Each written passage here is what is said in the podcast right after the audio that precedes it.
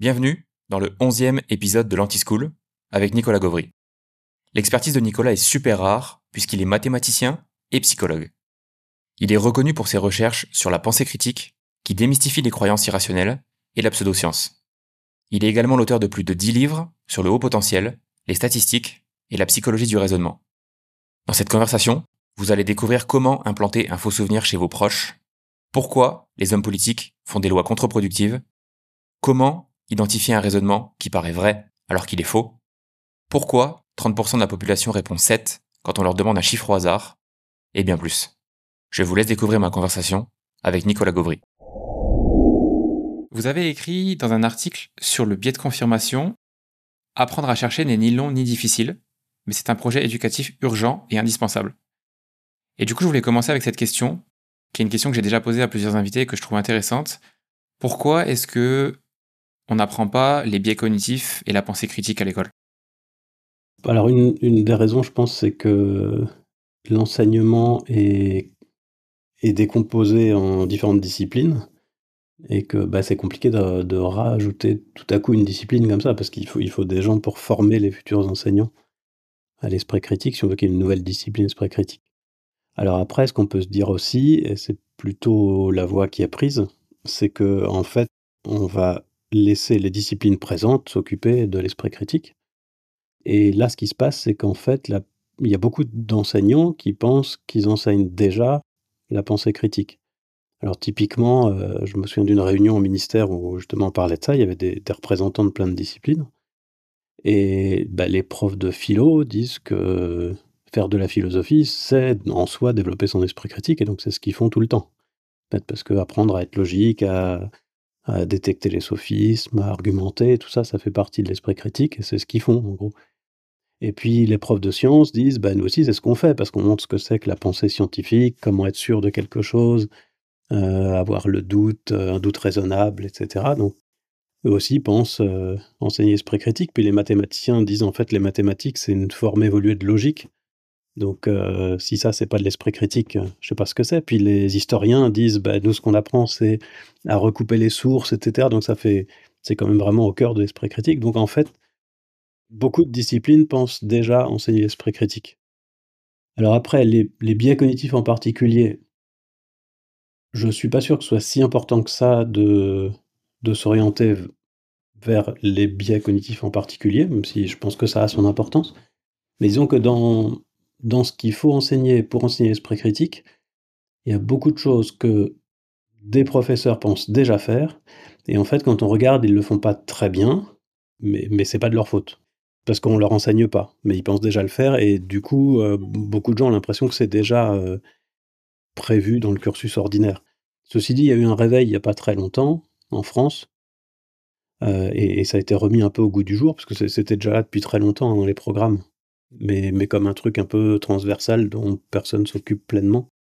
Euh, mais là, on l'a remis un petit peu vraiment euh, sous les feux de la rampe. Et du coup, il y a eu pas mal de réflexions quand même, et des profs de, différentes disciplines aussi qui réfléchissent et puis qui se renseignent sur ce qui a été trouvé en recherche sur la bonne manière d'enseigner l'esprit critique. Après, une autre difficulté qu'on a, je pense, c'est que tout le monde n'a pas la même idée de ce que c'est que l'esprit critique. Et par exemple, typiquement, euh, quand on en parle avec des gens qui sont en, histoire ou en art, ils ont plutôt une vision un peu journalistique, c'est-à-dire avoir de l'esprit critique, c'est vérifier euh, qui parle, euh, est-ce qu'il y a des conflits d'intérêts, etc. C'est des choses importantes. Euh, alors que pour un mathématicien, ce sera surtout raisonner juste et éviter des erreurs de logique. Et en fait, nous, on a travaillé avec, avec des collègues, notamment Elena Pasquinelli, qui est assez, assez connu sur le domaine euh, et qui fait partie du Conseil scientifique d'éducation nationale. Euh, on a travaillé pendant plusieurs années. En fait, le, gros de notre travail, c'était surtout de trouver une définition de l'esprit critique, de mettre les limites pour avoir une définition qui soit assez large, qui en bloque tout ce qu'on veut, mais pas trop non plus. Si vous voulez, on peut, on peut aller plus euh, en détail sur cette question de la définition. Complètement, justement, je voulais rebondir dessus. Du coup, à quelle conclusion vous êtes arrivé? C'est quoi la définition de l'esprit critique selon les travaux que vous avez effectués? Alors au départ, pour, vous dire, au départ, on était, on, a regardé ce qui se faisait, ce qui était le plus consensuel. Alors le, problème des consensus, c'est vachement bien l'idée, mais euh, Mais le truc, c'est que c'est en fait c'est plein de gens qui discutent. Alors dedans, il y a, y a des gens de toutes disciplines qui discutent entre eux jusqu'à être d'accord. Et donc, comme chacun veut mettre son grain de sel, à la fin, on, a une sorte de, de mélange, bloubi-boulga, avec plein de trucs. Et finalement, quand on lisait la définition, alors c'était décomposé en plein de facteurs. Euh, Il y a quand même des choses intéressantes. Il y avait par exemple que l'esprit critique, c'est à la fois une partie compétence et une partie disposition. Et ça, ça me paraît quelque chose d'in- d'intéressant. C'est-à-dire, La, la partie compétence, c'est des choses qu'on est capable de faire, comme euh, bah, typiquement dans ce qu'on a cité, euh, le fait de ne pas se faire avoir par des sophismes, d'argumenter correctement, d'être logique, tout ça, ça fait partie de l'esprit critique et c'est dans dans le domaine compétence. Mais il y a aussi un aspect disposition, c'est-à-dire une personnalité en fait euh, qui correspond à avoir de l'esprit critique. Euh, en gros, l'idée qu'il y a derrière, c'est qu'on peut très bien être capable de raisonner juste et juste ne pas avoir envie. Alors, euh, en prenant un exemple un peu caricatural, on peut imaginer quelqu'un de très intelligent, mais qui trouve que la vérité n'a aucune importance, que ce qui compte dans la vie, c'est d'être heureux, et que si on est plus heureux en déclarant que l'homéopathie ça marche et qu'il y a cinq dieux qui sont sur des nuages, eh ben, il n'y a pas de raison de ne pas le faire, et puis voilà. Et ça ne veut pas dire qu'on est bête, ça ne veut pas dire qu'on manque de compétences, euh, c'est juste qu'on n'a pas la disposition d'esprit qui fait qu'on va utiliser ces compétences. Et donc dans ces dispositions, qui me paraissent euh, assez intéressantes, il y a la curiosité, l'ouverture d'esprit, mais aussi l'importance accordée à la vérité. Et après tout, bah, on n'est pas obligé d'accorder de l'importance à la vérité. hein. Il y a des gens euh, avec qui j'ai longuement discuté, par exemple, et qui se posent systématiquement la question de savoir quel effet ça va avoir de dire tel ou tel truc. Et c'est la seule chose qui semble les importer beaucoup plus que la vérité. C'est par exemple quelque chose qu'on a, euh, puisque Jacques Balthazar a déjà parlé, quand on parle des différences hommes-femmes, euh, il y a beaucoup de gens qui, veulent dire qu'il n'y a pas de différence, mais en fait leur argument, c'est pas que c'est faux, c'est que si on dit qu'il y a des différences, alors ça risque de justifier le sexisme. C'est pas faux, mais de mon, point de vue, de personnes qui accordent beaucoup d'importance à la vérité, c'est pas la question de savoir ce que ça va faire. On peut dire, effectivement, si on dit la vérité, peut-être que ça va pas être bien, donc peut-être qu'on peut éviter d'en parler, ou en parler que dans certains cercles, j'en sais rien. Mais en tout cas, dire le contraire parce que l'effet serait positif, même si c'est vrai, euh, moi, ça me paraît étrange, mais il y a des gens pour qui c'est ce qu'il faut faire. Donc voilà, tout ça, ça fait partie de la- de l'aspect disposition. On s'est aussi posé beaucoup de questions sur euh, savoir si on allait parler uniquement des croyances ou des comportements ou des prises de décision. Euh, ça peut paraître anecdotique, mais on a décidé de garder que les croyances. C'est-à-dire que nous, on va pas dire que quelqu'un manque d'esprit critique à cause de ce qu'il fait, mais seulement à cause de ce qu'il croit. Donc quelqu'un qui lit toute la littérature scientifique sur le lien entre tabac et cancer, et qui dit bon bah c'est clair, le cancer ça donne le tabac, mais je m'en fous, je fume quand même, on va pas considérer qu'il manque d'esprit critique. Euh, S'il veut justifier sa décision en disant oui, euh, c'est pas sûr du tout, euh, il faudrait plus d'études, c'est pas vrai, ça c'est un raisonnement motivé. Là, on va dire qu'il manque d'esprit critique, mais par contre, on peut très bien prendre une décision qui est contraire avec, avec ce qu'on pense et nos objectifs. Pour nous, ça, ça relève pas de l'esprit critique. Mais là encore, tout le monde n'est pas d'accord sur cette idée-là. Peut-être un autre point qui a été très important et donc qui arrive vraiment dans la définition, que je vous donne bientôt, euh, c'est la question de la confiance. Parce que souvent, ce qu'on entend dire, alors là, c'est pas trop dans la définition consensuelle, c'est plus dans le grand public. On dit que quelqu'un qui a de l'esprit critique, c'est quelqu'un qui retourne aux sources et qui va vérifier lui-même. Et en réalité, c'est pas ce qui se passe dans la vie. Je sais pas, on peut vérifier que si on mélange deux produits chimiques, ça explose en le faisant chez soi, peut-être. Euh, mais en général, on refait pas l'expérience. Et ce qu'on appelle retourner aux sources, le plus souvent, ça veut dire au mieux, alors si on est dans le domaine scientifique, par exemple, ça veut dire au mieux aller rechercher l'article. Et en fait, c'est quoi un article scientifique? C'est un truc écrit par euh, un chercheur, mais donc c'est un être humain, et puis des fois il mente, et puis des fois il trafique les données. Et c'est un type qui donc prétend, dans un texte, avoir fait une expérience, qui raconte, et puis il prétend avoir analysé des données en faisant des statistiques, et puis il dit ce qu'il a trouvé. euh, voilà, mais, tout ça, en fait, euh, c'est lui qui le dit. Et même dans les revues très sérieuses, alors je pense à la psycho par exemple, euh, en maths c'est un peu différent parce qu'on on a la démonstration sous les yeux, donc on peut, vraiment la vérifier. Mais en sciences expérimentales, en fait, euh, en psycho par exemple, c'est des gens qui disent j'ai trouvé 10 personnes en les recrutant comme ça. En fait, on est, personne ne va jamais vérifier qu'il a effectivement cherché 10 personnes et qu'il a effectivement fait ce qu'il dit et qu'il a effectivement trouvé les résultats qu'il dit. Donc c'est assez facile de tricher. Alors certes, c'est validé, donc c'est quand même un peu plus sérieux que, que si on raconte ce qu'on veut comme ça sur un blog, parce qu'il y, a des experts derrière, mais, mais c'est quand même assez facile de tricher. Et puis on a plein d'exemples qui montrent que ça arrive effectivement. Donc, en fait, quand on dit qu'on retourne aux sources, on ne retourne pas aux sources, on fait confiance à quelqu'un parce qu'il a publié dans une revue où c'est pas très facile de publier. Donc, on s'est dit, voilà, finalement, le truc, c'est pas retourner aux sources, parce que les gens qui font ça ne manquent pas d'esprit critique, d'après nous. Ou alors sinon, tout le monde manque d'esprit critique, parce qu'il faudrait refaire toutes les expériences euh, depuis le début, y compris euh, tester que, effectivement, le champignon dont on me dit qu'il est mortel est vraiment mortel, donc je le fais manger à quelqu'un pour voir. Et donc, en fait, on fait confiance. À peu près pour tout, c'est ça qui se passe. On fait confiance à notre médecin, à nos enseignants.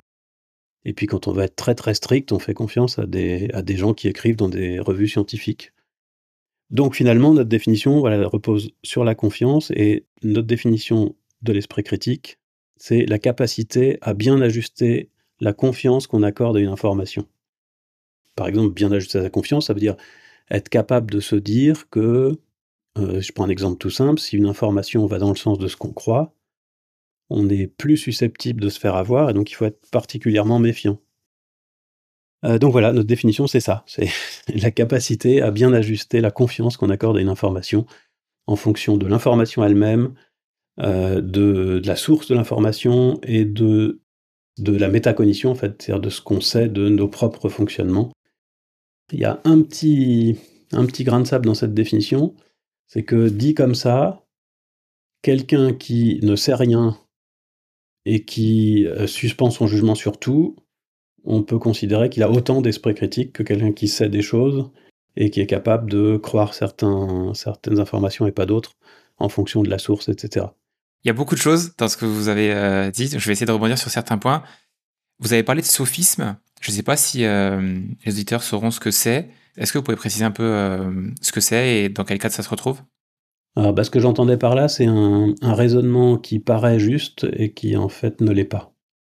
Euh, un exemple que j'aime bien donner, c'était, alors maintenant ça date un peu, mais une déclaration de Nicolas Sarkozy quand, euh, on a commencé à interdire le, tabac dans les lieux publics. Donc c'était avant l'interdiction en fait. Je ne sais plus sur quel média, mais il expliquait qu'il euh, n'y aurait pas d'interdiction dans les bars tabac. Et donc il disait que évidemment dans les bars tabac c'est différent puisque c'est justement là qu'on achète les cigarettes. Donc ce serait absurde d'interdire de fumer là. Et quand on entend ça, voilà, ça c'est typiquement un sophisme, parce que quand on l'entend, ça fait sens, en fait, juste par analogie. On se dit, bah oui, si, c'est là qu'on les achète, évidemment qu'on peut les utiliser. Et puis après, il suffit de réfléchir cinq minutes en cherchant des contre-exemples, parce qu'une méthode euh, pour développer son esprit critique, c'est essayer de chercher des contre-exemples, pour voir si, si le raisonnement lui-même est correct. Parce que le raisonnement, c'est si on achète quelque chose quelque part, on peut l'utiliser sur place. Et là, je me dis, bah, on peut pas aller boire euh, chez Nicolas. Ils vendent du vin, mais j'ai pas le droit de le boire sur place. Et dans une pharmacie, j'ai le droit d'acheter des préservatifs, je peux pas les utiliser sur place non plus. c'est interdit. Donc en fait, non, c'est pas du tout évident que parce qu'on achète des cigarettes dans les bars tabac, on peut les fumer dans les bars tabac. Donc ça, c'est un exemple de sophisme un peu original, parce que ce qu'on donne souvent, c'est les inversions du genre euh, si A, alors B, et puis après on vous dit B, donc A. Il y a un exemple récent par euh, Raymond Dazan, qui parle beaucoup de haut potentiel intellectuel, hein, avec des théories un peu étranges. Et en gros, ce qu'elle dit, c'est les hauts potentiels aiment bien la nature. Bon, alors admettons que ce soit vrai. C'est-à-dire, si on est haut potentiel, alors on aime bien la nature. Ben, c'est douteux en soi, mais admettons ça. Et, là, elle dit à la personne quelle était la profession de son père. Elle dit qu'il était bûcheron et dit alors il doit être à haut potentiel parce que les hauts potentiels aiment bien la nature. Sauf que les hauts potentiels aiment bien la nature, ça ne veut pas dire les gens qui aiment bien la nature sont à haut potentiel. Par exemple, on peut imaginer un cas très simple où tout le monde aime bien la nature, donc les hauts potentiels aiment bien la nature. Par contre, les gens qui aiment bien la nature, ben en fait c'est tout le monde. Et donc il y a 98 chances sur 100 qu'ils ne soient pas à haut potentiel, puisqu'il n'y a que 2% à peu près de haut potentiel. Voilà, donc là c'est une inversion. Donc euh, si on l'écrit formellement, ça donne ça. On avait A implique B, et elle a utilisé B implique A, ce qui n'est pas la même chose. Ça aussi c'est un sophisme extrêmement intéressant. Là, vous avez donné deux exemples de méthodes, c'est ça? Contre-exemple et inversion, c'est deux choses différentes? Euh, Le contre-exemple, c'était, enfin, chercher un contre-exemple, c'est plutôt une méthode euh, pour l'esprit critique qu'on peut donner quand vous entendez un raisonnement qui vous paraît cohérent, euh, mais vous voyez pas vraiment la structure, parce que souvent on voit pas vraiment la structure des raisonnements. Donc là, avec l'exemple de Sarkozy, on peut dire, en gros, ce qu'il dit, c'est si on achète quelque chose quelque part, alors on peut l'utiliser sur place, c'est évident. Et chercher les contre-exemples, c'est une manière de tester, en fait, si, si effectivement le raisonnement est correct. L'inversion, c'est autre chose. Là, c'est le, le sophisme lui-même, c'est l'inversion qui nous laisse penser que si A alors B, c'est la même chose que si B alors A, ce qui n'est pas le cas. D'accord. Et donc, du coup, est-ce que ça peut être aussi considéré comme une méthode pour détecter euh, les sophismes et donc pour euh, affûter son esprit critique? En fait, d'inverser une situation et que si cette inversion est fausse, alors c'est probablement que la, situation qu'on nous a présentée euh, n'est pas aussi. le lien n'est pas aussi causal que ce qu'on pensait Non, là, je pense que pour, pour détecter le deuxième, on peut aussi chercher des contre-exemples, mais je, pense que le mieux, c'est d'essayer de voir la structure logique qui est derrière. Parce que quand elle dit euh, les HPI aiment la nature, ça veut dire tous les HPI aiment la nature, ou si on est HPI, alors on aime la nature, et ça n'est pas la même chose que si on aime la nature, alors on est HPI. Disons, si on arrive à voir la structure logique derrière, je pense que c'est l'idéal. Si on n'y arrive pas, en testant des cas particuliers, comme ça en imaginant, bah, imaginons qu'est-ce qui pourrait faire que tous les HPI aiment la nature. Un cas simple, c'est tout le monde aime la nature. Un autre, ce serait il n'y a pas de HPI. Et si c'est tout le monde aime la nature, bah, on voit bien que du coup, on ne peut pas déduire du fait que quelqu'un est bûcheron qu'il est HPI. On peut appeler ça du raisonnement par l'extrême, c'est-à-dire de tirer une situation à l'extrême pour se rendre compte éventuellement des failles de, la situation ou du raisonnement Oui, et ça marche assez souvent de regarder des cas particuliers extrêmes. Alors voilà, ça c'est un, c'est peut-être un réflexe que je tiens de mon éducation mathématique, la recherche de contre-exemples et puis euh, imaginer ce qui se passe dans des cas limites. D'accord. Vous avez parlé de suspendre son jugement. On est dans une euh, société où l'information elle est euh, omniprésente et où justement tout le monde donne un peu son, son point de vue sur tout. Est-ce qu'on aurait intérêt justement à suspendre son jugement plus souvent? Ou est-ce que c'est quelque chose qui est trop facile et on devrait justement travailler plutôt cette capacité à, avoir voir les faux raisonnements, à voir les sophismes? suspendre son jugement tout le temps, c'est ce qu'on pourrait appeler le scepticisme. au début, je confondais, euh, je me suis fait remonter les bretelles par des philosophes, je confondais rationalisme et scepticisme, mais c'est pas du tout la même chose. Et donc des philosophes m'ont expliqué, le scepticisme, en fait, c'est justement cette posture qui consiste à dire, puisqu'on ne peut pas être sûr de quoi que ce soit, on s'en fiche, on suspend son jugement et on prétend pas savoir quoi que ce soit. Alors en vrai, cette posture-là, ça n'a rien à voir avec l'esprit critique parce que ça veut dire euh, j'ai aucune idée si le médicament que me prescrit mon médecin sert à quelque chose ou pas. Euh, je sais pas, j'ai beau lire tout ce que je veux et être spécialiste de l'homéopathie avoir lu tous les machins, je sais pas si ça marche ou pas, je n'ai aucune opinion sur la question. Bah, dans ce cas, euh, quand je suis malade, je fais rien parce qu'il n'y a pas de raison spéciale de croire que ne rien faire, c'est moins bien que de faire autre chose. Donc, euh, en fait, c'est pas viable comme euh, posture pour de vrai si on le pousse complètement. par contre, il y a beaucoup de cas où il y a une incertitude tellement grande. Alors, un, cas tout simple, hein, sur un domaine que je connais pas, il y a deux personnes qui, a priori, sont de même expertise pour moi, parce que j'en sais rien, moi, qui est compétent ou pas, qui disent des trucs contradictoires ben, je ne vais pas trancher en fonction de s'il y en a un qui est plus sympathique que l'autre ou qui passe plus souvent à la télé. Je prends un exemple.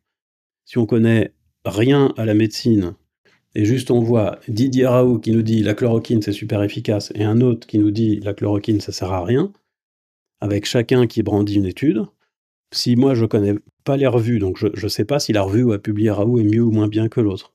Je ne sais pas s'il y a plus de gens d'accord avec Raoult ou l'autre le plus rationnel et qui correspond à l'esprit critique, là, c'est de suspendre son jugement. Alors après, si c'est important pour nous de savoir, euh, dans ce cas, on peut creuser, aller voir les arguments des uns et des autres, indirects parce qu'on n'est pas médecin. Quand mon médecin me dit qu'un médicament est efficace pour ce que j'ai, je le crois. S'il me dit que j'ai une maladie, je le crois. Et pourtant, je sais bien que la médecine, c'est beaucoup d'hypothèses, et puis que souvent, bah, on, pense qu'on a un truc, puis c'est pas ça. Euh, et puis on revient, ça n'a pas marché, on essaye un autre médicament, mais mais a priori, je le crois parce que j'ai que ça comme info et que c'est une meilleure info que mon intuition en tout cas. Et alors dans les cas comme ça, euh, des fois ça concerne des choses qui sont importantes pour nous et on veut vraiment savoir la vérité. Dans ce cas, il faut creuser.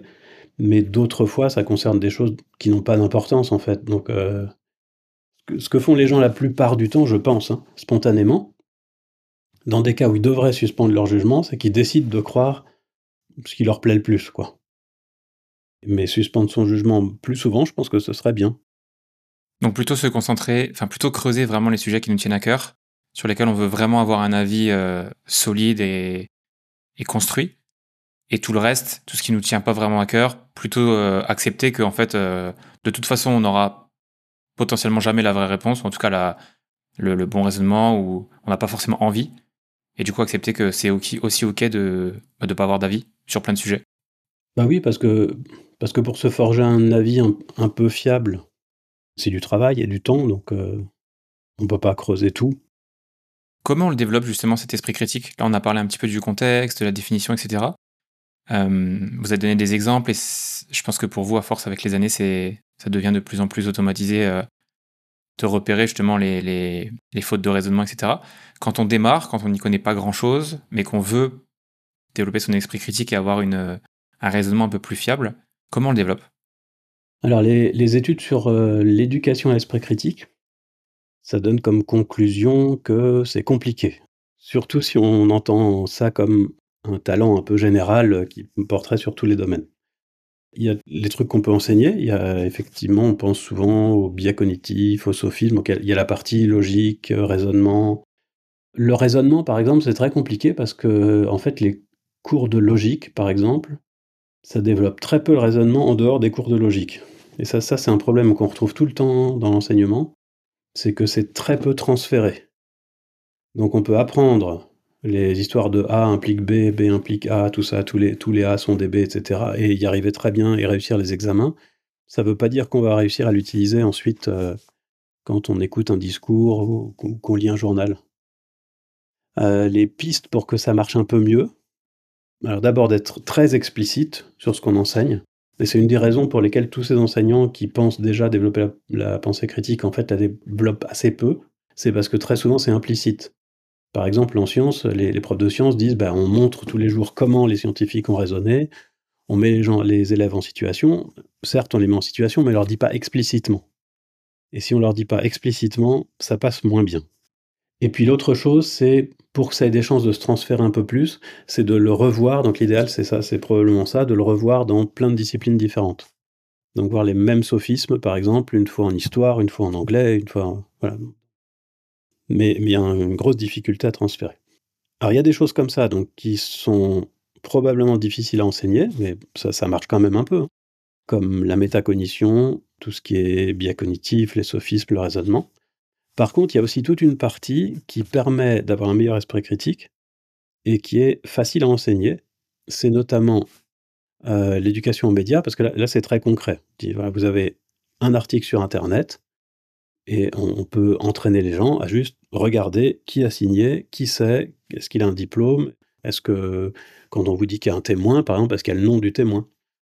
Alors évidemment, c'est facile à falsifier, donc ça garantit pas que ça va marcher à tous les coups, mais c'est vrai que a priori, s'il y a le nom du témoin, si c'est référencé, euh, s'il y a les détails, il y a plus de chances que ce soit vrai, donc c'est quand même un bon indice. ça, c'est facile à apprendre.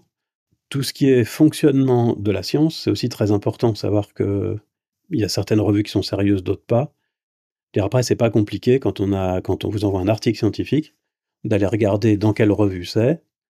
Euh, est-ce que c'est une revue payante ou pas Est-ce qu'elle est référencée sur les listes de revues prédatrices euh, J'ai le souvenir, euh, toujours sur le haut potentiel, parce que j'ai beaucoup bossé dessus, d'un article complètement bizarre qui disait exactement l'inverse de tout le reste de la littérature scientifique. Trouvait tous les troubles possibles et imaginables chez les hauts potentiels. Ils ont comparé un groupe de hauts potentiels et d'enfants ordinaires. Les enfants ordinaires, ils les ont trouvés dans une école du centre de Lyon. Et les hauts potentiels, ils les ont trouvés à l'hôpital psychiatrique. Ah oui. Donc évidemment, oui, ils avaient plus de troubles à l'hôpital psychiatrique. Et donc ça, dans une revue plus sérieuse, je pense que ça serait juste pas passé, parce qu'on aurait dit, bah, dans ce cas, la conclusion, c'est pas les hauts potentiels en plus de troubles, c'est les enfants à l'hôpital psychiatrique en plus de troubles que les autres, mais c'est pas suffisamment intéressant pour que ce soit publié. Quoi.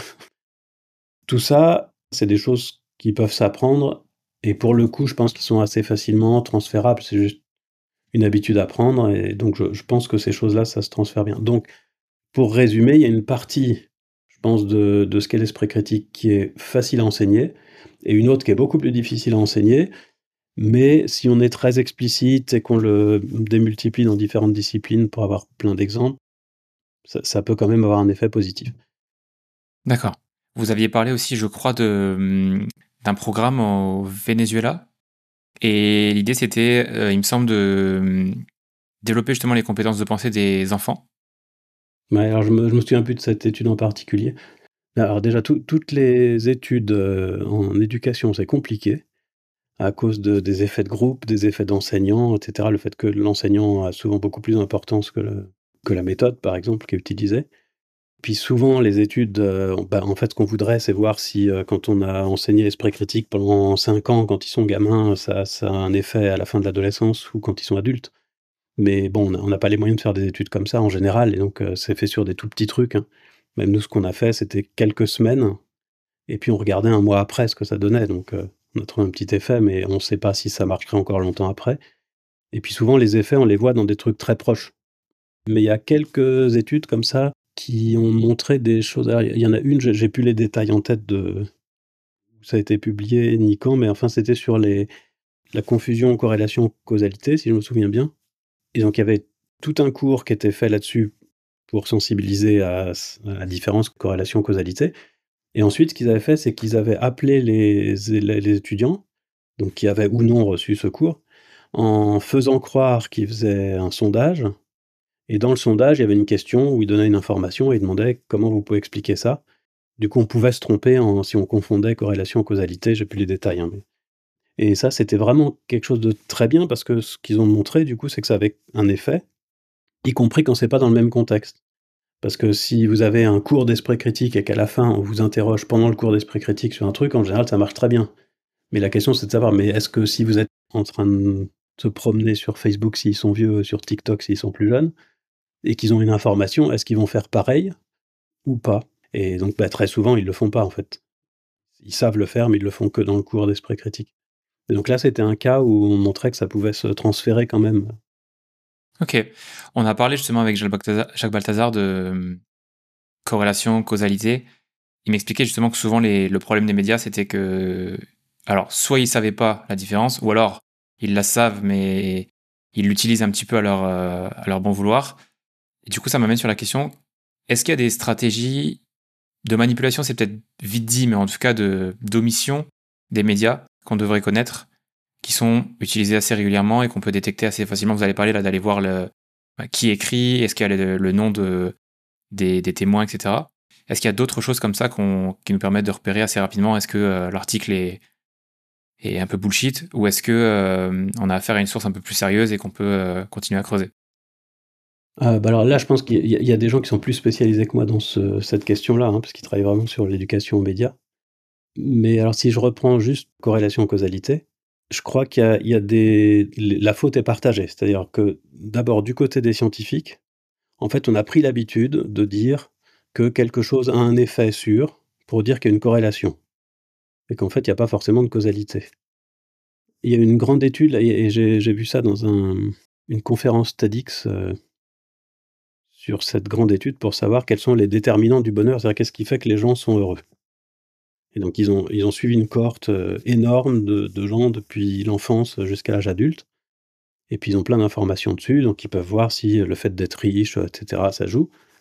Et donc, ce qu'ils ont trouvé, c'est que les gens les plus heureux à l'âge adulte sont ceux qui ont le plus d'amis proches et qui sont le plus entourés par leur famille et les amis. Et la conclusion de la conférence, c'est donc, si vous voulez être heureux, vous savez ce qu'il vous reste à faire, développer vos amitiés, etc. Et en fait, cette conclusion, c'est une énorme confusion entre corrélation et causalité, parce que l'étude ne montre pas que le fait de développer son cercle d'amis, ça rend plus heureux. Elle montre qu'il y a un lien entre les deux.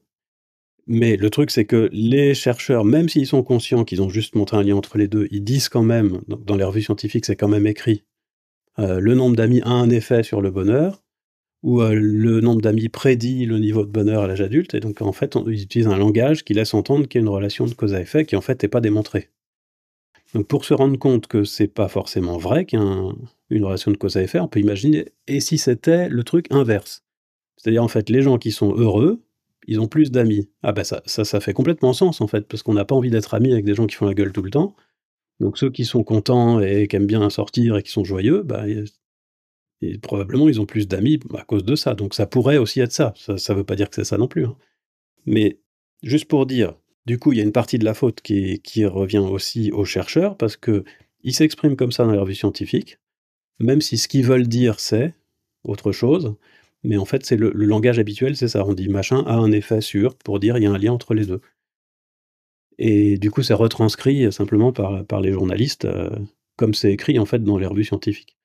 Et en plus de ça, évidemment, les journalistes ont intérêt, parce que c'est beaucoup plus vendeur, de dire pour devenir heureux, euh, ayez plus d'amis, que de dire il se trouve que les gens qui sont plus heureux ont aussi plus d'amis, mais on ne sait pas si, si avoir plus d'amis ça peut vous aider. Puis d'ailleurs, souvent, ils, choisissent aussi le, sens euh, du lien entre les deux qui les arrange le plus. Je me souviens, j'avais pris en, photo un titre de journal grand public qui disait que quand on fait plus l'amour, on est en meilleure forme physique quand on est âgé. Voilà, à mon avis, c'est peut-être dans l'autre sens le lien, mais, présenté comme ça, c'est vachement bien. Ça veut dire, euh, faites l'amour, vous serez en bonne forme. Mais bon, hein, c'est pour dire qu'il ne faut pas mettre toute la faute sur les médias, même s'ils ont leur rôle à jouer, et que aussi en science, on a ce problème, une façon de s'exprimer qui est un peu étrange euh, et qui prête à confusion. Et puis évidemment, il y a le fait que de toute manière, même si on parle de corrélation, euh, on a tendance, donc ça, c'est vraiment un, biais très fort, hein, on a tendance à tout interpréter comme des relations de cause à effet. Donc même si on le dit avec une phrase assez neutre, euh, si je dis les gens qui ont le plus d'amis sont plus heureux, par exemple, là je dis pas que l'un est la cause de l'autre, mais en fait tout le monde le comprend comme le fait d'avoir des amis, ça rend heureux. Alors que j'ai pas dit ça, j'ai juste dit qu'il y avait une corrélation entre les deux. Et je pense que ces réflexes-là, c'est la même chose que les illusions d'optique. C'est-à-dire que on, peut savoir qu'on risque d'être victime d'une illusion, mais on voit quand même le truc. Quoi. Si on veut arrêter de se faire avoir avec les trucs corrélation-causalité, faut pas espérer qu'un jour on n'aura plus l'impression d'une causalité, c'est juste que il faut développer une sorte d'alarme et qu'à chaque fois qu'on vous dit euh, on a démontré en psycho que tel truc a un effet sur tel autre, faut se dire est-ce que c'est vraiment une causalité? Est-ce que ça pourrait pas être l'inverse? Est-ce qu'il pourrait pas y avoir une autre variable? Mais c'est sûr que spontanément comme ça, on va toujours l'interpréter comme une relation de cause à effet. D'où le fait encore une fois de bien choisir les sujets sur lesquels on veut avoir un avis, puisqu'on ne peut pas faire ça avec euh, absolument toutes les informations qu'on voit passer. Oui, c'est ça, à chaque fois c'est un effort. Vous avez parlé de du coup deux biais, enfin je ne sais pas si on peut appeler ça un biais, le corrélation-causalité. Tout à l'heure on a parlé aussi du biais de hum, confirmation, qui est qu'on a tendance à plus souvent croire les informations qui confirment ce en quoi on croit. Euh, est-ce qu'il y a d'autres biais comme ça auxquels on doit faire attention, qui reviennent vraiment constamment? Il y en a énormément des biais, donc on va pas tous les citer, mais est-ce qu'il y en a vraiment qui sont euh, que vous voyez quasiment tout le temps, qui reviennent euh, même pour des gens qui sont avertis comme vous, qui on tombe toujours dedans parce que c'est la nature humaine et que c'est difficile de s'en défaire? Alors, il y en a tellement que je ne sais pas desquels parler, mais là, je réfléchissais récemment à des biais qu'on peut appeler biais de halo, qui fait que quand on voit quelqu'un qui est physiquement plaisant, selon nos critères, on a tendance à lui attribuer aussi des qualités morales et intellectuelles, qui est assez étrange, mais bon. J'y pensais à cause de, cet homme politique français qui perd ses cheveux et qui est passé à la télé pour dire qu'on n'avait pas besoin d'être un beau gosse pour se faire élire en fait, c'est quand même un atout que les gens vous trouvent beau, parce que s'ils vous trouvent beau, ils ont tendance à vous penser aussi compétent et bienveillant, euh, même si c'est faux.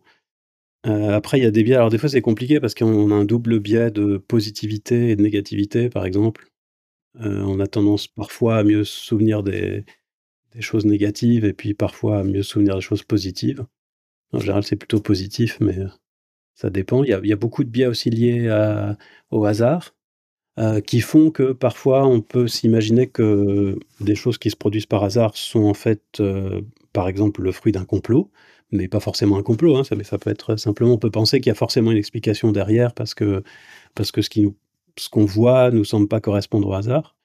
Et donc, bah, pour prendre un exemple euh, que Jean-Paul Delahaye a appelé l'attente excessive d'étalement, c'est qu'on s'imagine que si on met des points au hasard sur une carte ou sur dans un carré, par exemple, euh, ça va être très bien étalé, c'est-à-dire qu'on n'aura pas l'impression qu'il y a un endroit où il y a plus de points qu'un autre. Et en réalité, c'est pas le cas. C'est normal que par hasard, il y ait des endroits avec plus de points et d'autres avec moins de points. Et un exemple historique, c'était pendant la Seconde Guerre mondiale, les, bombardements sur Londres. Les, avions allemands passaient très très haut. En fait, ils visaient rien du tout parce qu'ils étaient beaucoup trop haut pour voir où ils balançaient les bombes. Ils en, en envoyaient n'importe où. Et l'état-major britannique regardait les cartes des impacts de bombes, qui en fait correspondaient parfaitement au hasard. Mais simplement, en les voyant, ils disaient, bah, il y a des points là où, visiblement, ils visent particulièrement ces endroits-là. Mais comme ça correspondait pas du tout à des, à des points stratégiques militaires, ça les étonnait. Et donc ils en ont déduit que probablement les Allemands avaient des fausses cartes et qu'ils visaient des points, en fait, c'était pas au bon endroit, mais ils pensaient que c'était des cibles militaires. Et en fait, ils visaient rien du tout, ils balançaient comme ça au hasard. Il peut y avoir euh, parfois des croyances euh, irrationnelles qui viennent de ce genre de biais, par exemple euh, la croyance quand on dit jamais 203, qu'on pense que les malheurs ou les bonheurs arrivent par bloc comme ça et qu'il y a des périodes de chance et des périodes de malchance, ça peut en partie s'expliquer par ça. le fait que l'on s'attend à ce que s'il si nous arrive 12 malheurs dans l'année, c'est en gros un par mois, donc on s'attend à ce qu'il y en ait à peu près un par mois. Et en fait, c'est pas du tout étonnant si on tire 12 dates dans l'année qu'il y en ait deux la même semaine, ou, ou trois sur une période de deux semaines, ça arrive assez souvent, mais ça fait bizarre. S'il n'y a rien pendant deux mois, puis d'un coup il y en a trois sur deux semaines, on se dit qu'il s'est passé un truc, qu'il y a quelque chose de bizarre. Et, ça, peut donner lieu à des croyances étranges après. Un autre truc qui est aussi lié au, hasard, ou en tout cas aux probabilités, et qui doit jouer dans, euh, l'adhésion, je pense, à pas mal de médecines alternatives, c'est le phénomène de régression vers la moyenne. Alors je ne sais pas si c'est vraiment un biais, mais disons que c'est plutôt un paradoxe mathématique, si on veut. Donc, pour faire simple, on, va dire la température du corps, par exemple. Mhm. Voilà, normalement c'est 37. Quand on a de la fièvre, c'est 39. Si vous sélectionnez maintenant les gens qui ont plus que 39, donc vous sélectionnez pour un truc qui varie les valeurs extrêmement hautes, et vous regardez à nouveau trois jours plus tard ou une semaine plus tard, bah, ça a tendance à baisser. Mais ça n'a pas tendance à baisser parce qu'il s'est passé quelque chose de spécial. C'est juste que comme vous avez sélectionné les valeurs hautes et qu'elles bougent, ben en moyenne, elles ont baissé. Alors, on comprend bien ce qui se passe, encore une fois, là, quand on prend des cas extrêmes. Et donc, j'imagine les notes. En France, on est peut-être 0 à 20, par exemple. Et les notes qu'on a à un examen, ça dépend en partie de notre compétence, mais ça dépend aussi de la chance. Ça dépend si on était en forme, si, quelles étaient les questions, etc. Ben, si vous avez eu 20 à un examen, c'est sûr que vous n'aurez pas plus la fois d'après. Donc ça va baisser. Et si vous avez 0, c'est sûr que vous aurez mieux ou pareil la fois d'après donc ça va monter. Donc et, de façon un peu moins nette, si on sélectionne ceux qui ont plus de 18 à un certain examen, ben, l'examen suivant, en moyenne, ils seront plus bas. Et ceux qui ont eu de très mauvaises notes, à l'examen d'après, en moyenne, ils sont un peu plus hauts. Ça, c'est un phénomène de régression vers la moyenne. Et ça explique, en plus de l'effet placebo qui est souvent cité, ça explique pourquoi on peut avoir l'impression, quand on prend quoi que ce soit, que ça a un effet positif sur la maladie. Si vous avez 39 de fièvre un jour, vous prenez n'importe quoi, du jus de citron par exemple, et puis vous reprenez votre température deux jours plus tard. En moyenne, elle aura baissé. Et si on est mort, on est très en dessous de 39 même. Et du coup, ça donne l'impression, vous avez pris un truc qu'on vous a prescrit, euh, ça, donne l'impression que ça marche. Du coup, ça a des effets, là, on peut voir euh, sur, euh, sur les médecines alternatives, mais ça peut aussi expliquer des croyances qu'il y a chez les enseignants. Parce que du coup, quand un élève a eu de très bonnes notes, les enseignants remarquent que quand un élève a eu de très bonnes notes, la fois d'après, il a tendance à avoir moins. Et eux, ça leur donne l'impression qu'il s'est relâché, il a eu de bonnes notes et que du coup, il a arrêté de bosser. Et ça, c'est les trucs qu'on voit après sur les bulletins. Et à l'inverse, celui qui est très bas, la fois d'après, il a plus, il ah bah, c'est bien, il s'est quand même ressaisi, il a eu une très mauvaise note, mais là, il s'est ressaisi. Et en fait, parfois, ça s'explique juste par la régression vers la moyenne, qui est un phénomène mathématique. Donc c'est pas vraiment un biais, j'ai un peu dévié parce que c'est pas tout à fait un biais, c'est plutôt un paradoxe. Non, au contraire, c'est extrêmement intéressant. Vous avez euh, mis aussi dans un de vos bouquins, enfin en tout cas dans le, la description d'un de vos bouquins, que partager un ami commun avec son voisin de siège d'avion, euh, c'était pas forcément du hasard. Ah oui, alors c'était pour expliquer le, phénomène des rencontres comme ça où moi je connais quelqu'un qui connaît quelqu'un qui connaît quelqu'un qui hop, et je remonte jusqu'à l'autre. Euh, les chaînes en fait sont beaucoup plus courtes que ce qu'on peut imaginer. On dit souvent c'est 5 ou 6. Donc en 6 coups, on peut aller de n'importe qui à n'importe qui. Bon, alors après, euh, évidemment, quand, quand on découvre dans l'avion qu'on a un ami commun avec le type qui est à côté, c'est une chaîne de 2, donc c'est quand même beaucoup moins que la chaîne de 6 euh, qu'on peut imaginer habituellement. Donc il y a une partie, euh, je disais, le fait qu'on ait étonné. Donc vous êtes assis dans l'avion, vous discutez avec votre voisin, vous trouvez que vous avez un avis commun, ça vous étonne. Et vous dites, le monde est petit, il y, a un truc euh, un peu magique. Il y a une partie qui est, partie de l'explication, qui est qu'on a tendance à euh, sous-estimer la probabilité que ça arrive. En fait, c'est pas si étonnant que ça que ça arrive de temps en temps. Mais il y a aussi une autre part de l'explication qui est qu'en fait, on n'est pas comme deux personnes euh, au hasard quand on est assis dans l'avion euh, comme ça côte à côte parce que on fait partie des gens qui prennent l'avion si c'est dans l'avion euh, ou le train si c'est dans le train parce que si on est parti à, on est parti à la même date et on va au même endroit il y a peut-être des raisons et donc, bah, typiquement, si c'est si c'est aux dates où il y a le plus de conférences et qu'on va à un endroit où il y a une très grande conférence, c'est peut-être juste parce qu'on est deux chercheurs qui travaillons sur au moins dans la même discipline. Donc, dans ce cas, c'est pas très étonnant d'avoir un ami commun. Euh, voilà, donc il y, a une partie euh, perception du hasard, mais c'était pour compléter un peu. C'est pour dire qu'il y a une partie perception du hasard, et puis en plus une partie qui effectivement n'est pas du hasard, mais qui en fait a rien de magique. De même pour les, pour les séries de malheurs, par exemple, quand il y a des accidents, et qu'il y a eu trois accidents d'avion euh, sur deux semaines, ça, ça, paraît, ça paraît tragique. On se dit, il y a un truc qui s'est produit qui s'explique pas par la raison. Alors en fait, donc, comme je disais tout à l'heure, en fait, ça peut s'expliquer déjà par le hasard, mais il y a aussi autre chose. C'est que d'abord, s'il y a déjà eu un accident d'avion, les médias ont plus tendance à parler d'un deuxième qui arrive juste après. Et il y a un troisième truc qui est que souvent, quand il y a un accident d'avion, c'est lié à des conditions météo défavorables. Et ça se produit dans les mêmes périodes de l'année. Donc, donc c'est pas complètement aléatoire en plus. Même si c'était aléatoire, ce serait peut-être pas étonnant, mais en plus, c'est pas aléatoire. D'accord. Est-ce que ça marche pareil pour les synchronicités? Oui, je pense que c'est la même chose. Alors, de, façon générale, on a tendance à sous-estimer la probabilité qu'il se passe une coïncidence. Donc, les coïncidences nous étonnent trop, en quelque sorte. Sauf que, en fait, c'est bien parce que ça nous permet de découvrir des lois de la nature. Si on n'était jamais étonné et qu'on se disait à chaque fois ça peut très bien s'expliquer par le hasard, euh, c'est bien de s'étonner, de chercher des explications, mais il faut avoir conscience du fait que on s'étonne trop des coïncidences et donc ne pas se dire forcément parce qu'il y a une coïncidence qu'il doit y avoir quelque chose derrière une explication. Des fois, il n'y a pas d'explication. Est-ce qu'il y a des choses qui sont 100% aléatoires? Probablement, oui. Alors en, mathématiques, c'est sûr. Euh, après, dans le monde, la, question de savoir s'il y a un vrai hasard ou pas dans le monde, euh, je crois que c'est une question ouverte. Mais souvent, euh, par exemple, on considère, en tout cas les physiciens ont l'air de considérer, dans leur majorité, que les, les désintégrations dans, dans les produits radioactifs, c'est quelque chose de complètement aléatoire. C'est-à-dire que c'est pas possible de le prédire. Ça suit pas de loi particulière. Euh. Après, bah, tous les exemples qu'on donne, ça, ça correspond. C'est pas forcément des bons exemples de vrai hasard. Euh, quand on parle des dés, par exemple, on lance un dé, c'est en quelque sorte le hasard, mais d'un autre côté, on peut se dire que à partir du moment où on sait à quelle force on l'a lancé, euh, on pourrait en théorie calculer sur quelle face il va tomber. Si on connaît la, la surface, le vent, le dé, tout ça, on pourrait savoir. Donc, je pense que c'est une bonne représentation d'un hasard pratique, parce que dans, les faits, c'est comme si c'était au hasard. Mais en fait, ça vient juste du fait qu'on n'est pas capable de calculer tous les paramètres et que ça change beaucoup. Mais euh, ça, laisse ouvert la question de savoir s'il y a du vrai, vrai hasard que non seulement on ne peut pas en pratique prédire, mais que même en théorie, c'est impossible de prédire parce que de toute façon, il n'y a pas de loi du tout.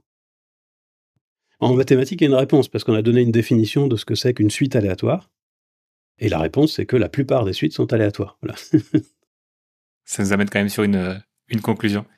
En parlant de chiffres, vous disiez qu'un tiers des personnes donnent le, chiffre 7 quand on leur demande donner un chiffre au hasard. Ouais. Alors en, Occident, en tout cas. Est-ce qu'on a des explications? Euh, bah, en, fait, l'explication finale, c'est que c'est culturel et que 7, ça a une valeur symbolique. Il y a eu des explications, il y a eu des tentatives d'explication sophistiquées sur les propriétés des chiffres, etc. Et puis ensuite, on s'est aperçu, quand ils ont fait la même expérience ailleurs qu'en Occident, qu'il y a des pays où c'est 3, il y a des pays où c'est 4, des pays où c'est 8. Donc en fait, ça dépend complètement du pays, et en général, ça correspond à des chiffres symboliques. C'est souvent aussi qu'on rencontre des gens qui disent Ah, mon chiffre porte-bonheur, c'est le 7. Vous parliez aussi de statistiques dans un article, euh, et vous avez fait un bouquin, je crois, dessus en expliquant euh, pourquoi il fallait aussi s'en méfier. On ne doit pas toujours croire les stats qu'on nous, présente. Alors, bah, l'idée, c'était pas. Voilà, c'est pas de dire que les statistiques en soi, c'est trompeur, mais C'était plutôt de dire ça peut ça peut donner des impressions fausses, notamment, heu, dans la représentation. Si la personne qui représente les données le fait avec cette idée en tête qu'il faut que ce soit le plus clair possible pour qu'on voit vraiment ce qu'il y a à voir et c'est tout, c'est parfait. Par contre, euh, si, euh, si, si c'est une personne, comme c'est le cas souvent, hein, qui n'a pas de formation en statistique, qui essaye plein de jolis trucs et qui veut que ce soit beau et que ça lui paraisse parlant, c'est-à-dire en gros que ça correspond à ce qu'elle pense, euh, ben là c'est embêtant parce qu'en fait, en choisissant les, représentations, euh, on peut donner des impressions assez différentes. On peut donner l'impression qu'un truc monte beaucoup ou très peu. Voilà, un, cas très simple, c'est juste de, changer un axe quand vous avez des diagrammes en bâton. Donc, un, je sais vous avez un bâton nom, nombre de, de crimes en 2022 puis en 2023. Et puis, bah, soit vous commencez à zéro sur l'axe des Y vertical, soit vous commencez pas à zéro. Bah, si vous commencez à zéro, ça donnera l'impression d'un. Si ça a augmenté, ça donnera l'impression d'une augmentation moins importante. Et puis après, il y a aussi, alors là je parle de représentation, mais il y a aussi les statistiques qui sont choisies. Donc en fait, mon message c'était plutôt, les statistiques c'est indispensable et c'est super utile, mais il faut faire attention, euh, se demander pourquoi on a choisi telle ou telle statistique, etc. En France, je vois passer des articles où ils comptent, c'est ceux qui veulent montrer qu'il y a beaucoup de grèves dans les services publics, ils comptent en heures de grève, mais tout cumulé, c'est-à-dire euh, si 1000 personnes font grève une journée, ça, ça fait 8000 heures de grève. Alors évidemment, ça donne des impressions complètement délirantes, des millions d'heures de grève dans le service public. Mais en fait, il, voilà, et, mais c'est pas, on a le droit de faire comme ça. Mais, mais, dans ce cas, il faut comparer à, si on veut comparer quelque chose, euh, qui soit calculé de la même manière. Et c'est pas toujours le cas. Parce qu'on peut faire dire un peu ce qu'on veut aux chiffres en fonction de la capacité que qu'a la personne ou la connaissance qu'a la personne à pouvoir manipuler, euh, comme vous disiez, soit l'axe, soit euh, la présentation des données. Ouais. Donc après, c'est alors je parle pas des cas où on mentirait carrément, comme sur euh, BFM, là où on voit des, on voit des camemberts au 50%, ça représente un tiers du, un tiers du diagramme, mais bon, après c'est la même chose avec le langage. Hein. On, on, peut décrire un accident, euh, il suffit de changer un mot ou deux et ça donne des impressions différentes. Hein. Si on dit deux voitures se sont heurtées ou deux voitures se sont fracassées, ça donne pas la même impression, les gens imaginent un truc différent. Intéressant. Je suis curieux de savoir comment est-ce que les réseaux sociaux et la technologie influence le besoin de développer son, esprit critique ou en tout cas l'impact qu'ont les biais connectifs sur notre quotidien. Est-ce que ça a changé quelque chose? Est-ce que ça va changer quelque chose euh, avec euh, l'avènement de, de l'intelligence artificielle? Alors moi, j'ai pas travaillé spécifiquement là-dessus. Par contre, il y a beaucoup de recherches dessus, oui. Qui ressort, c'est que ça a déjà eu un impact. Alors, pour, pour l'intelligence artificielle, je ne sais pas encore euh, ce que ça va donner, mais euh, mais indépendamment de ça, sur les réseaux, en fait, l'impact, c'est essentiellement que ça démultiplie des choses qui étaient déjà là avant, parce qu'il y a beaucoup plus d'informations, que ça passe à toute vitesse, que du coup, on passe beaucoup moins de temps à lire chaque information et à décider ce qu'on va en faire, si on partage ou pas. Et, et comme on passe beaucoup moins de temps, on a moins de recul, on utilise moins la réflexion, et donc on est plus euh, sujet au biais. Après, maintenant que les gens savent qu'il peut y avoir des, des robots derrière et que ça devient de plus en plus évident, euh, peut-être que ça va développer une sorte de, doute euh, un peu généralisé sur tout ce qui vient des réseaux sociaux. Je ne sais pas ce que ça va donner. Et j'ai pas vu d'études là pour le coup sur ça. C'est peut-être un peu tôt, je sais pas. Mais des choses qui étaient un peu inquiétantes, par exemple, il y a une expérience qui m'avait frappé sur, euh, sur Twitter. C'est qu'ils ont, ils ont montré des faux tweets à des gens pour voir ce que ça donnait. Et ce qu'ils montrent, c'est que quand on raconte n'importe quoi, même si on prévient les gens que c'est faux, ou probablement faux, en fait, ça a quand même un effet, même si les gens s'en souviennent pas. Alors l'idée, c'était de montrer des trucs faux que les gens ne trouvent pas crédibles, comme euh, Macron va se remarier avec la veuve de Jacques Chirac, par exemple.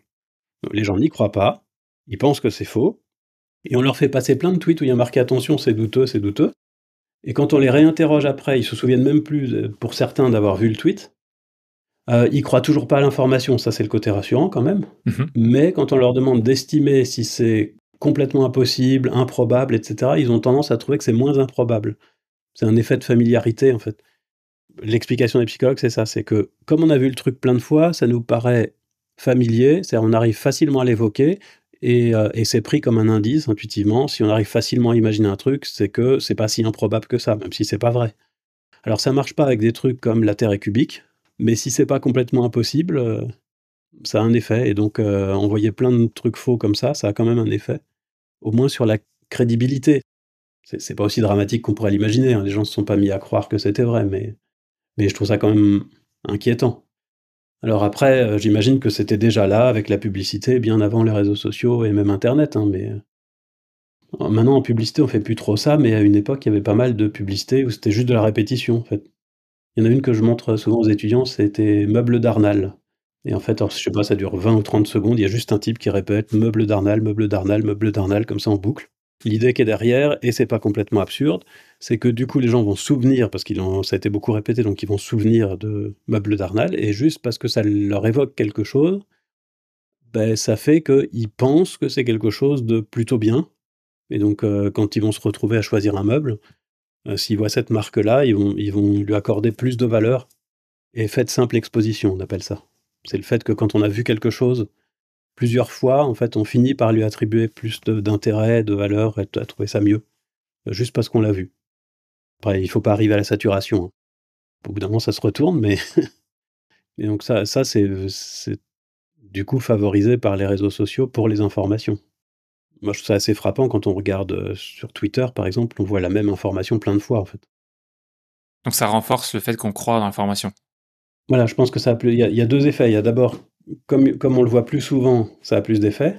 Et l'autre truc, c'est comme on le voit moins longtemps à chaque fois, on a moins de recul. Voilà, c'est un peu vieillot maintenant, le système 1, système 2, mais, mais bon, ça, ça a encore euh, une certaine valeur. Donc, dans, dans, cette théorie système 1, système 2, on dit en gros, il y a deux façons de raisonner. Euh, système 1, c'est en, gros l'intuition, et puis système 2, c'est en gros l'analyse réflexive, et la différence entre les deux, c'est que le système 1, c'est ça se met en route tout seul, ça coûte rien, c'est pas fatigant, c'est rapide, c'est automatique, alors que le système 2, ça demande des efforts, de la concentration, de la réflexion, du temps. Et donc, bah, si on n'a pas le temps, c'est-à-dire si on doit juger d'une information, c'est-à-dire euh, décider si elle est vraie ou pas, ou on s'en fout, euh, si on va la partager ou pas, en une demi-seconde, bah, de toute façon, le système 2, il n'a pas le temps de se mettre en place. Et donc, on se base juste sur une impression comme ça, euh, est-ce que ça vaut le coup d'être partagé ou pas? Et donc la, la vérité n'est pas le critère principal, quoi. Ce qui peut être embêtant. Est-ce que les biais cognitifs dont on a parlé touchent plus certaines personnes, certaines catégories de personnes? Je pense notamment en fait, est-ce que ça dépend du niveau d'intelligence? Est-ce qu'il y a un lien d'ailleurs entre les deux? Alors en général, euh, quand même, les, personnes les plus intelligentes au sens du QI tombent moins dans les biais, euh, mais il y a des exceptions, il y a certains biais en fait qu'on retrouve plus facilement chez les personnes avec euh, une grande intelligence. Et en gros, le problème des personnes avec une grande intelligence, c'est qu'ils sont très forts pour, donc, par exemple, si c'est des biais de confirmation, ils sont très forts pour inventer un argumentaire qui défend leur position. Et donc parfois, ils résistent à des arguments en face qui sont valides, en eux proposant des arguments qui sont pas valides, mais ils s'en rendent pas compte. Donc, euh, du coup, c'est à double tranchant. Mais, mais, quand même, la tendance, c'est plutôt que les plus grands QI sont associés à plus d'esprit critique et moins, moins de biais et d'erreurs. C'est ce que j'avais lu effectivement dans une newsletter qui s'appelle The Prism, dans lequel il expliquait, alors le titre est assez drôle, il appelle ça Why Smart People Believe Stupid Things. Il expliquait justement que les personnes intelligentes sont plus susceptibles de s'auto-convaincre en fait de ce qu'ils croient et que c'est ça qui les amène en fait à être euh, moins critiques ou avoir une pensée moins, moins, à prendre moins de hauteur en fait sur ce qu'ils pensent, parce qu'ils sont tellement capables de s'auto-convaincre ou de trouver effectivement des arguments ou des, des raisonnements qu'ils s'induisent en erreur eux-mêmes. Il y a un phénomène qui ressemble un petit peu euh, sur, le, sur les, les, thérapies, par exemple pour la dépression. Quand on est dépressif, euh, les thérapies, en général, sont plus efficaces avec des patients plus intelligents parce qu'ils comprennent mieux où on veut en venir, euh, ce que les cliniciens leur font comprendre, etc. Mais parfois, c'est l'inverse, euh, parce qu'il y a des patients qui utilisent leur intelligence pour... Alors, je reprends une expression de Mehdi Liratni, il parle de ça, et ils sont là pour, pour défendre le symptôme.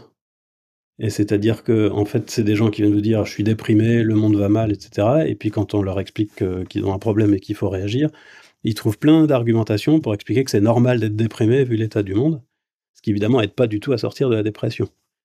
Et donc ils sont enfermés dans ce truc-là et ils utilisent leur intelligence contre eux. C'est intéressant de voir que ça peut se retourner contre nous. Ouais. Est-ce que l'âge influence l'impact des biais? Est-ce que quand on vieillit, on est plus susceptible de, de subir les biais cognitifs C'est une bonne question. Je ne sais pas. Il faudrait que je regarde, je ne sais pas. Ok. Je voulais parler aussi d'autre chose avec vous, c'est l'effet Barnum, parce que j'ai passé un test qui est le MBTI. Alors, j'ai pas passé le test officiel. J'ai fait euh, un des tests qui est disponible euh, en ligne. Et du coup, ça m'intéresse de d'avoir votre votre point de vue. Est-ce que c'est 100% de l'effet Barnum? Est-ce que ça l'est pas du tout? Est-ce qu'on est entre deux? Je suis très curieux de d'avoir votre votre avis. Pour le MBTI en particulier Pour le MBTI, et puis après, on peut passer aussi sur d'autres types de tests de personnalité, sur l'astrologie, sur toutes ces choses-là qui, qui nous donnent des informations un peu sur qui on est. Bah alors d'abord, peut-être euh, pour les auditeurs, ce qu'on appelle l'effet Barnum, c'est le fait que euh, quand on vous donne une description de votre personnalité un peu vague, mais bon, c'est toujours un peu vague, et si possible plutôt positive, euh, vous avez tendance à vous y reconnaître, et, et, et, pour beaucoup de gens, en fait, c'est étonnant. C'est-à-dire, c'est étonnamment, euh, ça ressemble étonnamment à qui on est vraiment. Sauf qu'en fait, quand on regarde, les, phrases qui sont utilisées dans les tests qui font ça sont, en général assez vagues. C'est forcément le cas parce qu'en en fait, tout est question de degré. Et si on vous dit, par exemple, vous êtes plutôt quelqu'un de sociable, euh, ben, on peut l'interpréter de plein de manières selon qu'on est un, un, peu sociable, pas du tout, parce qu'on ne sait pas, c'est par rapport aux autres. Quoi. Donc, euh, c'est très difficile à savoir. D'ailleurs, il y a plein de gens qui sont pas du tout sociables et qui s'en aperçoivent à 50 ans parce que finalement, ils ont accès à, à, des informations sur comment les autres sont sociables. Mais eux, ils pensaient être sociables et puis euh, ils trouvaient ça normal d'avoir deux amis. Donc, quand on a des phrases comme ça, souvent, on est étonné à quel point ça nous, ça nous correspond bien. Et une explication a été proposée. C'est Dan Sperber, je crois, qui a, qui a proposé cette explication, c'est ce qu'il appelle la charité interprétative. Charité interprétative, ça veut dire que si quelqu'un me dit quelque chose, je suppose que ce qu'il me raconte a priori, ça fait sens, c'est intéressant et c'est suffisamment précis pour que je puisse en faire quelque chose.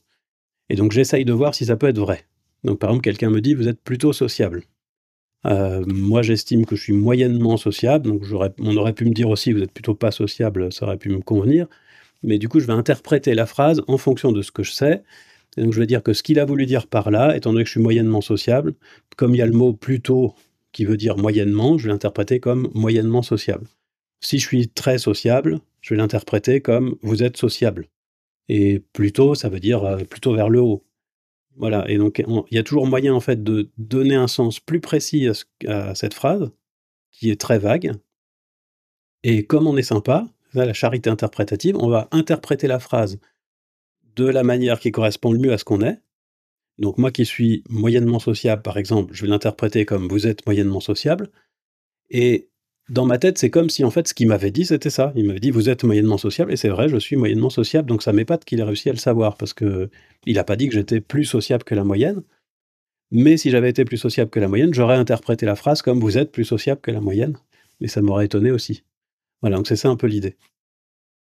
Euh, après, le, MBTI, c'est un test de personnalité pas bien validé, de ce que j'en sais. Après, je suis pas spécialiste du tout hein, du, truc. Euh, ce qu'il faudrait regarder, bon, encore une fois, comme je suis pas spécialiste, je peux pas donner tous les détails, mais euh, ça, catégorise les gens en 16 groupes. Si je me trompe pas, il y, a, quatre dimensions, et c'est oui-non à chaque fois, qui a priori sont pas équivalents, enfin en taille, c'est-à-dire, il n'y a pas un 16e de la population dans chacun des 16. Et donc, il y a des groupes avec beaucoup de monde. Et, bah, du coup, euh, ça, correspond à beaucoup de monde. Et on se retrouve un petit peu, surtout si vous êtes dans ces groupes-là, dans le même principe que, que ce que je viens de raconter avec l'effet Barnum, probablement. Mais après, je ne peux pas donner trop de détails parce que moi, j'ai pas fait le test. Je ne connais pas les détails de ce test-là. Euh, ce que je sais, c'est que les gens qui travaillent sur la personnalité en, recherche en psychologie n'utilisent pas le MBTI parce que le, les bases théoriques sont pas fiables et que en plus l'idée qu'on puisse euh, catégoriser les gens en 16 groupes, ça, ça paraît un peu limité en fait. Le modèle le plus consensuel, c'est ce qu'on appelle les Big Five. C'est un modèle qui donne cinq dimensions, mais c'est des dimensions continues, donc on est plus ou moins haut sur un continuum sur cinq facteurs. Et euh, il y a aussi des modèles en six facteurs. Et donc on n'en est pas dans, dans 16 catégories, là on est dans, dans un espace euh, en dimension 5, euh, c'est beaucoup plus fin. Et puis sur, sur l'MBTI, souvent on, m'a posé des questions à propos de, du recrutement, parce qu'en fait c'est pas utilisé en psycho, par contre c'est utilisé pour le recrutement souvent. Il y a un autre problème qui se pose avec les tests de personnalité, y compris ceux qui sont bien faits, c'est que tous les tests de personnalité que je connais en tout cas sont faits de la même manière, c'est on vous pose des questions sur vos comportements habituels. Est-ce que vous aimez euh, rencontrer des gens? Est-ce que vous êtes d'humeur maussade facilement? Est-ce que vous vous énervez facilement, etc. Et donc c'est fiable, mais c'est fiable quand les gens ont envie de savoir qui ils sont et le passent dans cet esprit-là. Si on veut être recruté et qu'on nous fait passer ce test-là et qu'on sait que c'est pour être recruté, c'est très facile de tricher. On se, met dans la peau du type motivé, qui adore travailler en équipe, euh, toujours joyeux, et puis on répond comme ça, et ça donnera ça. Autant les tests de compétences, on peut tricher que dans un sens, on peut faire croire qu'on est nul alors qu'on n'est pas nul, mais on peut faire croire qu'on est bon parce qu'on n'y arrive pas, juste. Autant les tests de personnalité, euh, on peut passer pour qui on veut, c'est très facile. Donc euh, ça, c'est un autre problème. Hein. Ça n'a rien à voir avec l'effet Barnum, mais c'est, le MBTI qui me fait penser parce qu'on en parle souvent pour le recrutement. Ça me fait penser au cadre euh, entrepreneurial, parce que dans les éditeurs, il y a des, entrepreneurs ou des, freelances. En quoi développer sa pensée critique ou être moins sujet au biais cognitif, ça peut nous aider en tant qu'entrepreneur? Ah bah, de façon générale, euh, euh, avoir plus d'esprit critique, ça veut dire moins se faire rouler. Donc, je crois que c'est utile absolument partout. Et puis après, si on prend des décisions conformes à, ce qu'on croit, bah c'est voilà, bien. Il y a plusieurs cas, euh, comme les, les avions renifleurs là, de, de gens très haut placés qui ont dépensé des sommes folles euh, pour des projets complètement aberrants, parce qu'ils ont manqué d'esprit critique et qu'ils n'ont pas vu qu'il y avait une entourloupe. Quoi. Donc plutôt sur l'aspect confiance Ouais, c'est l'identité. Alors de, façon plus générale, bon, euh, je, je, vais, je suis pas dans l'entrepreneuriat, je suis plus dans le monde politique, mais je pense que c'est la même chose dans le monde politique, il y a un truc qui se passe régulièrement, c'est que les hommes politiques sont incapables d'identifier les bons experts.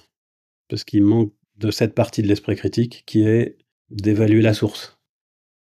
Et donc quand ils veulent avoir des informations pour savoir quoi faire, en fait ils font appel à des gens médiatiques, qui sont parfois complètement incompétents, mais simplement qui sont visibles, et ils prennent ça comme des signes d'expertise. Et bah là, ça pose un énorme problème parce qu'on fait des lois complètement contre-productive. Donc, euh, il y, a des textes qui sont parus, donc je reprends toujours le même thème, je suis désolé, mais c'est parce que celui-là je connais bien, mais sur euh, l'éducation des enfants haut potentiel. Pendant des années, il y, a eu des textes complètement absurdes où les conseils qu'on donnait, en fait, s'appliquent plutôt aux enfants avec retard mental qu'avec les hauts potentiels. Et, ça, c'était donné pourquoi? Parce que à l'Assemblée, ils, faisaient venir des gens pour les écouter. Alors eux, ils sont pas compétents. Ils disent on va écouter des experts qui vont nous dire la vérité. Sauf que les experts qu'ils choisissent sont, sont pas experts. Et dans la dernière fois qu'ils ont fait ça, ils ont fait venir, par exemple, quelqu'un dont la seule expertise est d'avoir des enfants au potentiel et de tenir un blog. Mais elle a aucune compétence. Elle n'a pas, elle pas fait de recherche sur le sujet. Elle n'est pas psychologue. Voilà, et ça vient du fait que les indices qui prennent, les indices d'expertise qu'ils prennent, en fait, c'est la visibilité médiatique essentiellement. Euh, donc ça, je pense que c'est un, problème. Je pense aussi que dans l'entreprise, ça se pose régulièrement. Et alors, j'ai pas de, j'ai pas d'exemple directement dans l'entreprise, mais par contre, j'ai un exemple sur la formation. Et, et bah, quand même, euh, ils dépensent des sous pour la formation. Il y a des formations professionnelles euh, parfois complètement hallucinante. Donc, par exemple, il y a un type qui, fait une formation, je ne sais même pas son nom, donc je pourrais pas le dénoncer, ça va, euh, mais qui fait des formations pour dire, euh, et, il se fait payer très cher pour ça, et il en fait régulièrement, pour expliquer aux, leaders de demain et, aux chefs d'entreprise, c'est spécifiquement pour les chefs d'entreprise, qu'avec un peu d'entraînement, on peut tout de suite cerner les gens la façon dont ils marchent. Et donc il fait marcher les gens devant lui, et puis il devine qui est dans la métallurgie, qui est, etc. Et a priori, ce type a réussi à faire plein de formations sans qu'il y en ait un seul qui se dise, mais il a la liste des participants avant, en fait. Et il peut savoir qui on est. Parce que ça paraît évident qu'en fait, non, il peut pas savoir si on est boulanger ou charcutier juste en nous voyant marcher comme ça. Et c'est juste de l'esbrouf, et c'est par manque d'esprit critique que les gens foutent pas ce type dehors. Euh, et, bah, au minimum, c'est de l'argent perdu, parce que les... ils dépensent de l'argent pour aller faire ces formations. Et encore, ça, c'est celle qui présente juste la méthode. Je pense que. Euh, je ne sais pas ce qui se passe après, mais j'imagine qu'il y a des formations plus poussées, beaucoup plus chères que celle-ci encore, euh, pour avoir tous les détails de la marche en fonction du métier. Mais il y en a plein des comme ça. Hein. Voilà, donc ça, je pense, voilà, un des. Peut-être un, un truc assez flagrant où on voit que le manque d'esprit critique peut au moins faire perdre de l'argent aux entreprises. Vous avez écrit un livre sur ça, sur les gens, euh, je reviens sur le sujet juste avant, mais sur les gens visibles mais incompétents. Oui. Au départ, c'est parti d'une euh, blague un peu. Pas une blague. Plutôt, on avait envie de faire un livre juste rigolo avec euh, Sébastien Dieguez sur l'expertise. C'est lui qui travaillait plus sur l'expertise. Moi, j'avais plus envie de faire un, alors en gros, lui, il avait envie de faire quelque chose sur l'expertise. Moi, j'avais envie de faire un guide rigolo, euh, satirique. J'avais imaginé un truc, comment créer sa pseudo-science soi-même, ou quelque chose comme ça. Et puis, donc finalement, on s'est retrouvé sur l'expertise, et on a fait cette espèce de guide un peu voilà, comme satirique, euh, où on explique comment devenir expert des médias, donc pseudo-expert en fait. Et puis euh, après, Sébastien a rajouté une partie sérieuse à la fin. Là, tout ce qui est sérieux, ça vient de Sébastien. Et hum, Ouais, je pense qu'on a, eu envie de faire ça parce qu'on voit défiler plein de, gens comme ça qui, sont présentés comme des génies et qui sont. Voilà, il y, a eu pas mal euh, Idriss Aberkan qui nous a un peu chauffé, mais il n'y a, pas que lui du tout. Hein. Ça fait très très très longtemps que euh, Bernard-Henri Lévy passe auprès du grand public pour un grand philosophe. Euh, les philosophes trouvent pas que c'est un philosophe en fait. C'est juste un homme médiatique. Et alors, le problème, c'est c'est pas que des gens parlent de tout, mais c'est qu'ils soient présentés comme des experts en tout. Euh, d'ailleurs, il y a pas mal d'experts, de vrais experts de certains domaines, qui prennent ensuite la, tête, la grosse tête. Euh, certains qui ont des prix Nobel, donc c'est des vrais, vrais, vrais experts, hein, je n'en remets pas sans doute, mais qui du coup commencent à parler de tout et n'importe quoi, y compris de ce en quoi ils sont absolument pas experts. Et, là, ça devient n'importe quoi parce qu'on on les écoute et on, pense que ce qu'ils ont à dire euh, sur n'importe quel sujet est, très profond euh, et fiable, alors qu'en fait, il y a d'autres gens qui, en savent beaucoup plus, qui ont travaillé sur le sujet. C'est une question que j'ai posée à plusieurs chercheurs, donc je vais vous la poser aussi pour euh, terminer avant de passer aux questions de la fin. Pourquoi il n'y a justement pas plus de, d'experts, de vrais experts, qui prennent la parole sur les réseaux sociaux? J'ai eu différentes réponses, donc c'est intéressant, je trouve, d'avoir les réponses de différents chercheurs. Parce qu'il y, a effectivement beaucoup de pseudo-experts. Il y a aussi beaucoup de personnes qui ne sont pas experts, mais qui créent du contenu autour de leur vie, etc., qui gagnent leur vie comme ça. Mais il y a encore peu d'experts, de vrais experts, sur des thématiques précises, qui partagent leur contenu au-delà des livres ou des publications scientifiques. Et donc, je suis toujours curieux de, comprendre un petit peu pourquoi, parce que moi, je connais pas bien l'écosystème de la recherche. Donc, j'imagine qu'il y a une notion de temps. C'est des choses qui reviennent assez souvent. Mais voilà, je suis curieux d'avoir votre euh, point de vue là-dessus. Alors moi ce que je vois c'est qu'il y a une partie des chercheurs qui trouvent que c'est du temps perdu, donc qui de toute façon veulent pas, parce qu'ils disent moi je, suis payé pour faire de la recherche, je suis pas payé pour écrire des livres, des machins de grand public euh, qui vont être oubliés. Donc pour eux ça fait pas partie de leur mission. Euh, ensuite il y a ceux qui sont pas doués pour parler au grand public, et donc quand ils essayent on comprend rien. dans les disciplines les plus ardues, c'est là que c'est le plus compliqué, j'imagine, de vulgariser. Euh, et après, il y a ceux qui juste sont honnêtes et qui sont de temps en temps invités, mais en fait, c'est pas des bons clients parce que à chaque fois qu'ils parlent, ben, ils disent comme, comme ils feraient avec euh, des vrais chercheurs. Donc, euh, ils disent voilà, on a ce modèle-là, il faudra encore faire des recherches. D'un autre côté, on n'arrive pas trop à distinguer entre tel modèle et tel modèle. Et donc, comme ils apportent de la nuance et qu'ils disent pas on est sûr, c'est comme ça, et puis c'est tout, et si vous n'êtes pas d'accord, vous êtes con ben, du coup, ça passe mal parce que les gens interprètent ça comme en fait il en sait rien, alors qu'en face on a un type qui connaît rien, qui lui est sûr de lui et qui dit c'est comme ça, je le sais, et puis voilà. Donc il passe pas bien. Il y, a ça qui joue. Euh, et puis il y a aussi que en fait ils sont pas invités. Enfin moi, je connais des gens qui sont très forts dans certains domaines, mais quand il y a une émission à la télé, ils ont juste jamais invité, on, ne les a jamais appelés.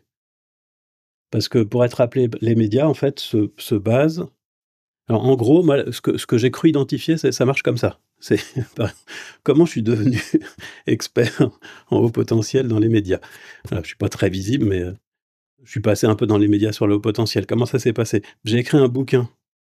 Euh, quand j'ai écrit le bouquin, moi, j'avais pas fait de recherche sur le haut potentiel. Juste, ça m'intéressait et j'ai fait une revue de la littérature. Mais j'aurais pu aussi bien euh, faire un bouquin de témoignages ou je sais pas quoi. N'importe quoi, mais un bouquin. Ça, ça fait un truc visible. Une fois qu'on a écrit un bouquin, les gens à la radio voient qu'il y a un bouquin. Alors déjà, ils sont contactés par l'éditeur. Et du fait qu'on a écrit un bouquin sur le haut potentiel, ils en déduisent qu'on est expert sur le haut potentiel. Donc ça, ça fait passer à la radio. Et une fois qu'on est passé à la radio, en plus d'avoir des bouquins, ben, on peut passer aussi à la télé. Et puis une fois qu'on est passé, qu'on a des bouquins, la radio, la télé, les hommes politiques considèrent qu'on est forcément expert, et là on peut aller parler devant l'Assemblée nationale et influencer les politiques. Mais si au lieu de faire des bouquins, on écrit des articles scientifiques euh, super sérieux, vachement bien foutus et tout ça en anglais, en fait, personne les lit ni chez les éditeurs, ni à la radio, ni à la télé, et donc personne ne sait qu'on est expert en fait. Euh, du coup, je pense que c'est aussi ça, la plupart sont jamais invités. Tout simplement.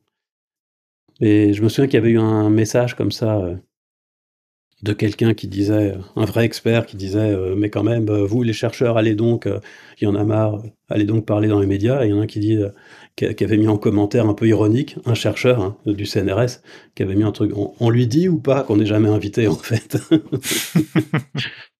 Parce que je crois qu'il y a ça aussi quand même qui joue beaucoup. C'est fou de se dire que les critères de sélection euh, sont basés sur les livres.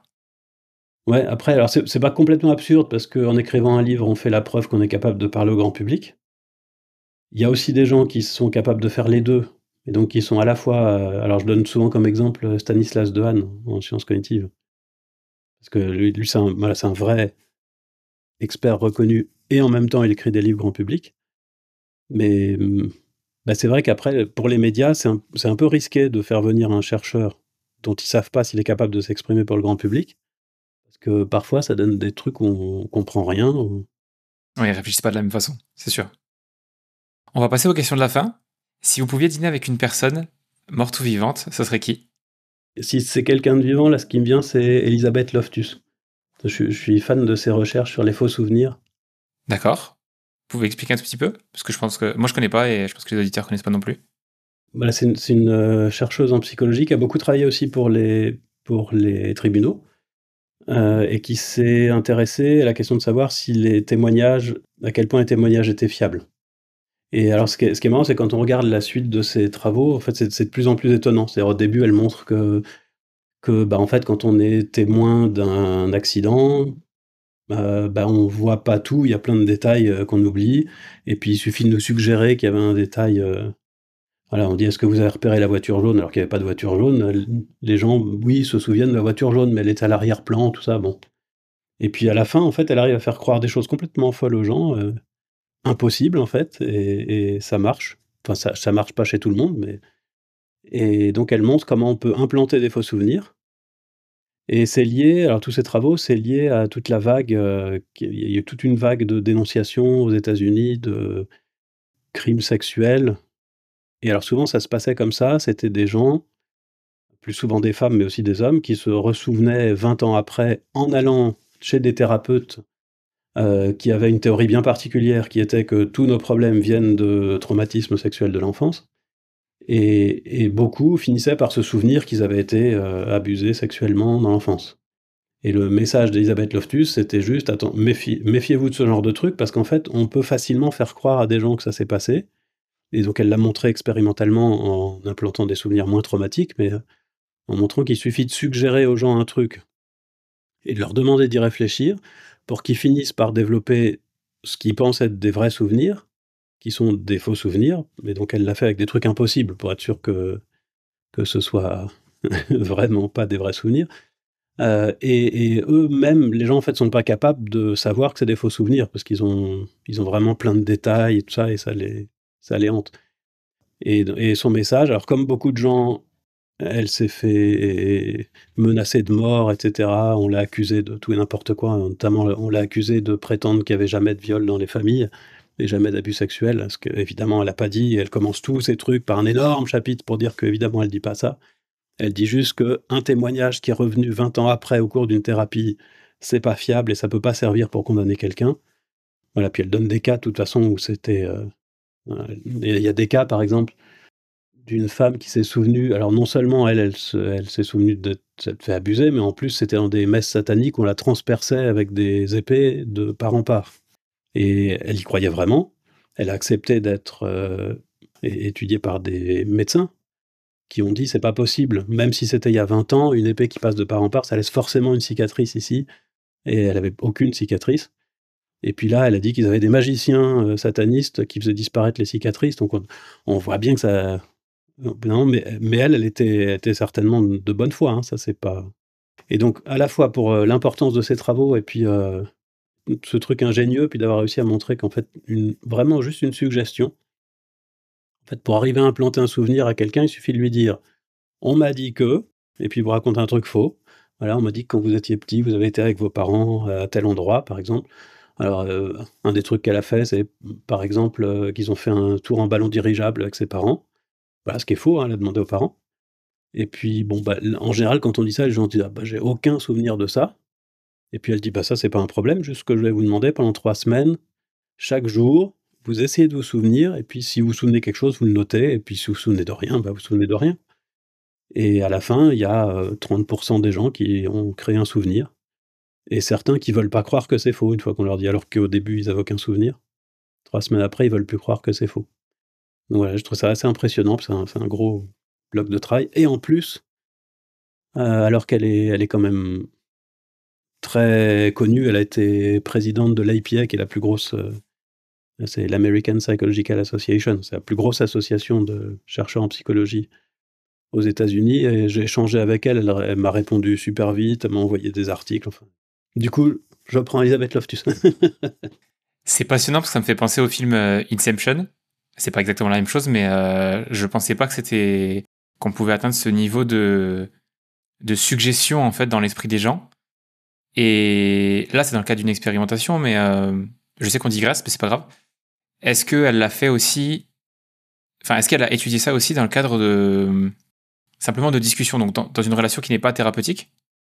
Bah, il y a des expériences. Euh, alors, par exemple, il y a une expérience où euh, il y a plusieurs personnes qui regardent un. Mais c'est un film, c'est que c'est quand même. Euh, c'était quand même en labo, mais les gens regardaient une, vidéo qui montrait un cambriolage, et puis je sais plus, je crois que le.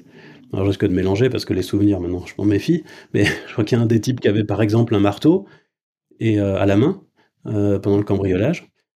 Et puis, il suffit qu'il y ait un, des, un acolyte parmi les gens qui, qui regardent la vidéo qui suggère à son voisin un truc en disant mais pourquoi il avait un tournevis à la main pour que une partie des gens se souviennent après et puis ils affirment que oui ils l'ont bien vu il avait un tournevis à la main. Alors qu'il n'y avait pas de tournevis en fait. Et c'était juste implanté à ce moment-là en fait c'est on, comprend ce qui se passe quand on comprend que la mémoire c'est pas du tout un enregistrement en fait c'est une reconstruction à partir des informations qu'on a maintenant. Et donc probablement ce qui se passe, c'est que la personne n'a pas vraiment encodé le truc qu'il y avait à la main, donc elle ne sait pas s'il y avait un marteau ou autre chose. Mais si la personne à côté lui dit c'est un tournevis, bah, du coup elle a des raisons de penser que c'était un tournevis et elle remet ça dans son souvenir quand elle essaye de le rappeler. Après, on, en voit euh, bah, tous les jours. Hein, il y avait une discussion entre, deux sœurs, là, euh, qui, qui, habitaient à Paris quand elles étaient jeunes, et puis elles disaient ah, on habitait au cinquième étage à gauche. L'une pense que c'est cinquième étage gauche, l'autre pense que c'est quatrième droit.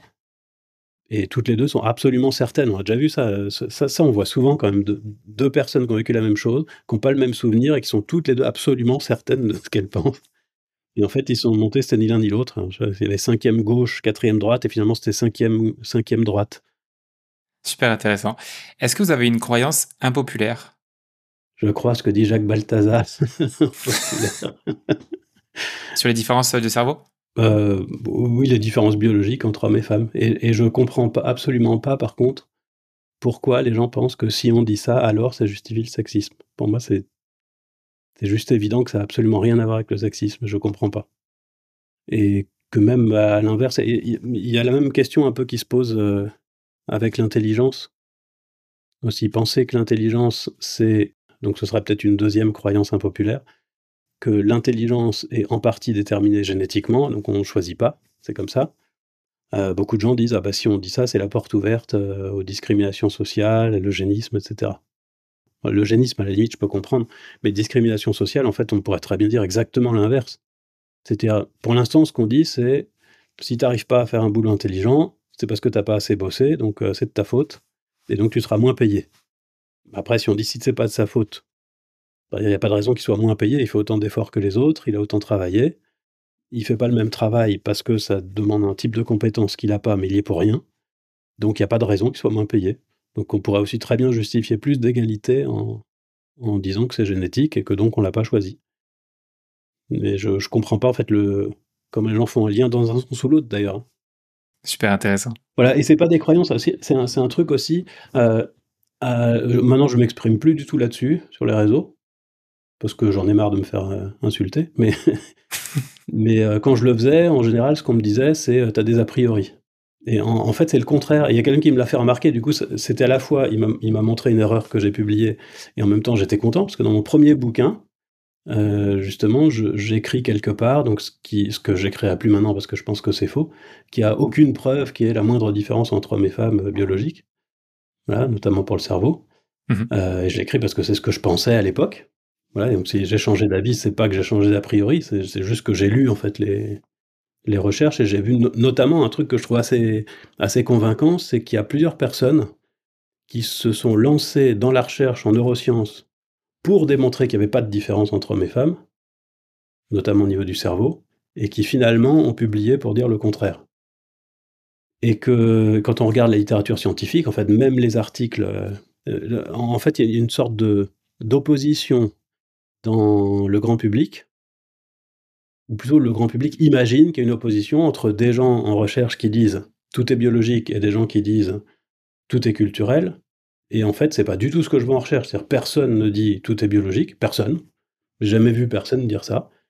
Euh, le, le, truc le plus extrême que j'ai vu, c'est à peu près ce que dit Jacques Balthazar, c'est-à-dire, il y a une différence biologique au départ qui est amplifiée ensuite par la culture. Et, même de l'autre côté, j'ai pas vu non plus des gens dire c'est tout culturel. C'est ce qu'ils appellent, le, comment ils appellent ça, l'hypothèse de la similitude, je crois, ils appellent ça comme ça. Et donc là, ce qu'ils disent, c'est pas on est parfaitement identique, c'est les différences cérébrales entre hommes et femmes sont très faibles et donc n'ont pas d'importance. Et ça, ça me paraît tout à fait défendable comme, euh, point de vue, c'est pas, pas un problème. C'est voilà, effectivement très faible et c'est euh, à certains. Voilà, quand on regarde les compétences, par exemple, c'est des compétences très spécifiques. La plupart du temps, on ne trouve pas de différence. Et donc, je, trouve ça étrange qu'il y ait cette, euh, cette opposition. En fait, l'opposition chez les chercheurs, c'est juste est-ce que est-ce que c'est assez important pour qu'on en tienne compte ou est-ce que c'est tellement anecdotique que ça vaut pas le coup d'en tenir compte? Mais sur le fait qu'il y en ait, euh, je crois pas qu'il y ait vraiment de discussion en fait. De manière générale, je pense que les chercheurs sont quand même souvent plus nuancés que le grand public, parce que ils savent que tout, tout est rarement tout blanc ou tout noir quoi. Oui, ouais, ça c'est clair. Dernière question, qu'est-ce que vous me conseillez de recevoir sur ce podcast? Euh, Peut-être Jean-Paul Delay, ce serait bien. Lui, il fait, il fait surtout de la vulgarisation en mathématiques, mais il s'intéresse à plein de choses. D'accord. Il a beaucoup réfléchi à pas mal de paradoxes, euh, comme cette idée qu'on est probablement une simulation. Il y, a, il y, a, plein de paradoxes comme ça, un peu logiques, euh, un peu philosophiques, dont il aime bien parler. Et je trouve ça assez intéressant. Et puis, euh, et puis aussi, il a beaucoup travaillé sur la théorie des jeux, et je trouve ça assez passionnant parce que c'est un partie des mathématiques, mais ça, a plein d'implications, euh, notamment dans le monde social. Et c'est un vrai expert. c'est, je suis toujours intéressé d'avoir des invités, euh, un qui sont. Alors après, je sais pas s'il est très connu ou pas, mais dans le milieu en tout cas dans lequel moi je baigne qui sont pas du tout connus ou dans, le, dans les podcasts qui sont pas trop passés et deux sur des thématiques où on entend rarement parler en fait de ces choses-là. Où est-ce que les auditeurs peuvent euh, vous retrouver, vous suivre? Ah bah alors maintenant ça devient compliqué. Avant j'avais un, un, blog sur euh, pour la science, mais en fait ils ont fermé tout leur blog parce que ça, ça leur coûtait trop cher par rapport à ce que ça rapportait comme, comme vue. Et donc là, je pense que le mieux, c'est de me retrouver sur les réseaux sociaux, par exemple LinkedIn, quand je fais un truc. Euh, voilà, je suis sur LinkedIn, puis euh, bah, j'annonce quand je fais quelque chose. Vous avez des livres aussi? Euh, Ouais. Bah, le dernier, c'est sur l'expertise, ça s'appelle L'expertise sans peine. Le prochain sort euh, début septembre 2023, normalement. C'est une bande dessinée sur le haut potentiel. D'accord. Aux éditions Les Arènes. Et puis le précédent, est beaucoup plus ardu, qui normalement s'adresse aux professionnels, s'appelle Psychologie du haut potentiel. Donc c'est un, un, énorme travail collectif avec euh, Nathalie Kleber. On a co-dirigé 48 auteurs, je crois, euh, pour faire un, un, gros pavé. Qui, voilà. Donc ça, c'est pour les passionnés de haut potentiel, il y a celui-là. Voilà, alors que l'expertise, c'est il y a une grosse partie amusante et puis une partie de réflexion un peu sérieuse sur ce qu'est un expert et un pseudo-expert. Et puis la bande dessinée apparaître sur le haut potentiel, c'est très grand public. Super, mais au moins ça fait pas mal de références pour, pour que les auditeurs puissent se renseigner. Merci beaucoup pour votre attention. Si l'épisode vous a plu, abonnez-vous et profitez-en pour laisser une note 5 étoiles. Ça me donne de la force, mais surtout, ça me permet d'avoir plus de crédibilité pour convaincre des invités qui acceptent rarement de passer dans un podcast. On se retrouve dans le prochain épisode. À plus.